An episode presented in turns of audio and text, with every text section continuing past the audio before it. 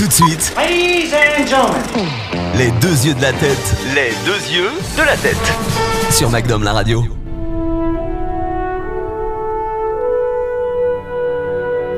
Véritable phénomène planétaire à sa sortie en décembre 2009, Avatar fait partie de ces blockbusters au budget gargantuesque ayant repoussé les possibilités technologiques du cinéma.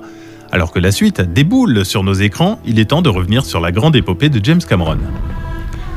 Rouleau compresseur culturel et financier, personne n'aura échappé à Avatar. Film le plus cher de l'histoire en son temps, plus de 300 millions de dollars, le film du Canadien James Cameron aura été le grand phénomène cinéma de l'année 2009. Le triomphe public fut d'ailleurs tel qu'il reste aujourd'hui le film qui a connu le plus gros succès au box-office. Ça fait plaisir.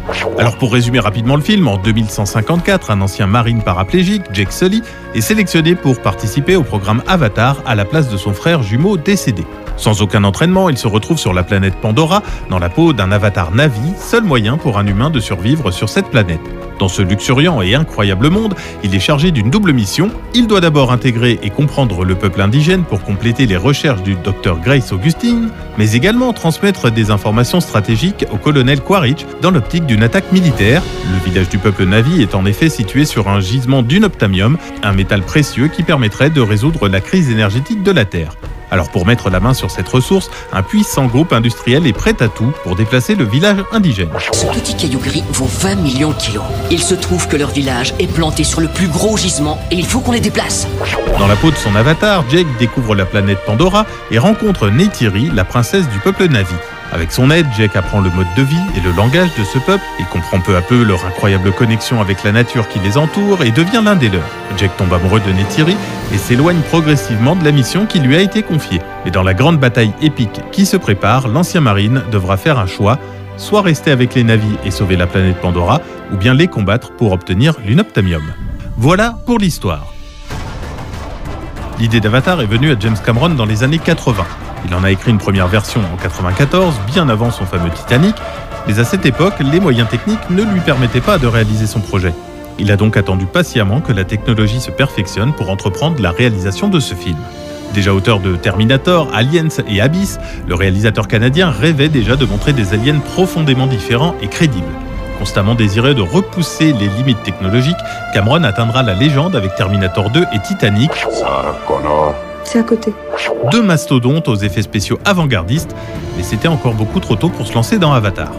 Malgré les progrès considérables en matière d'images de synthèse dans les années 90 avec Jurassic Park par exemple, il faudra attendre l'avènement de ce qu'on appelle la performance capture, initiée par Robert Zemeckis dans le Pôle Express et Beowulf, mais surtout le personnage de Gollum dans Le Seigneur des Anneaux de Peter Jackson, pour avoir des personnages en images de synthèse capables de véhiculer des émotions. James Cameron décide de s'y mettre. Merci Gollum.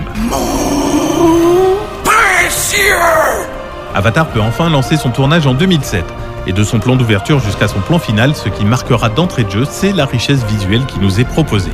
De la plus petite fleur à la créature volante gigantesque, de l'exosquelette militaire au vaisseau interplanétaire en passant par le dialecte des navis, rien n'est laissé au hasard pour véritablement créer un univers crédible. Que ce soit les créatures extraterrestres, les montagnes flottantes Alléluia ou la jungle de Pandora, le monde est de toute beauté, animé à la perfection jusqu'à la plus petite feuille. La nature, quand ça commence à être beau, c'est beau, hein. La création de Pandora a d'ailleurs nécessité plus de deux ans. La tâche était si grande que l'équipe a dû établir un ordre de bataille. Les dessinateurs ont commencé par la vue d'ensemble de la planète, puis sont descendus peu à peu, étape par étape, en réduisant l'échelle du design à chaque fois. Plus ils s'approchaient de la surface, plus ils ajoutaient des détails plus petits, jusqu'aux insectes et aux pétales de fleurs.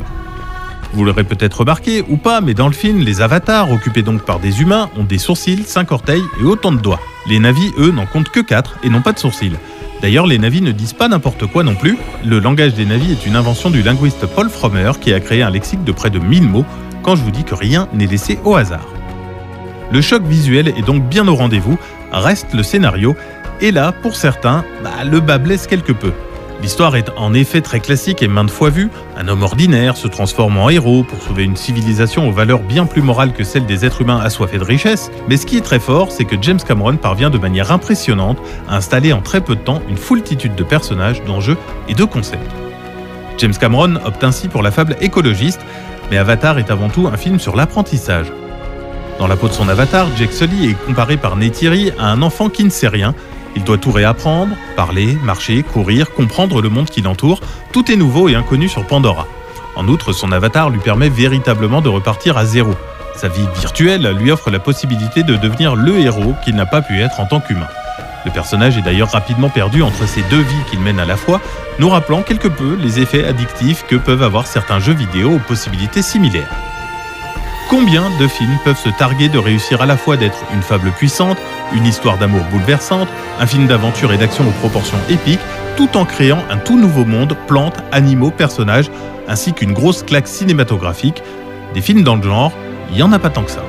Avatar jouit également d'un vrai bon casting.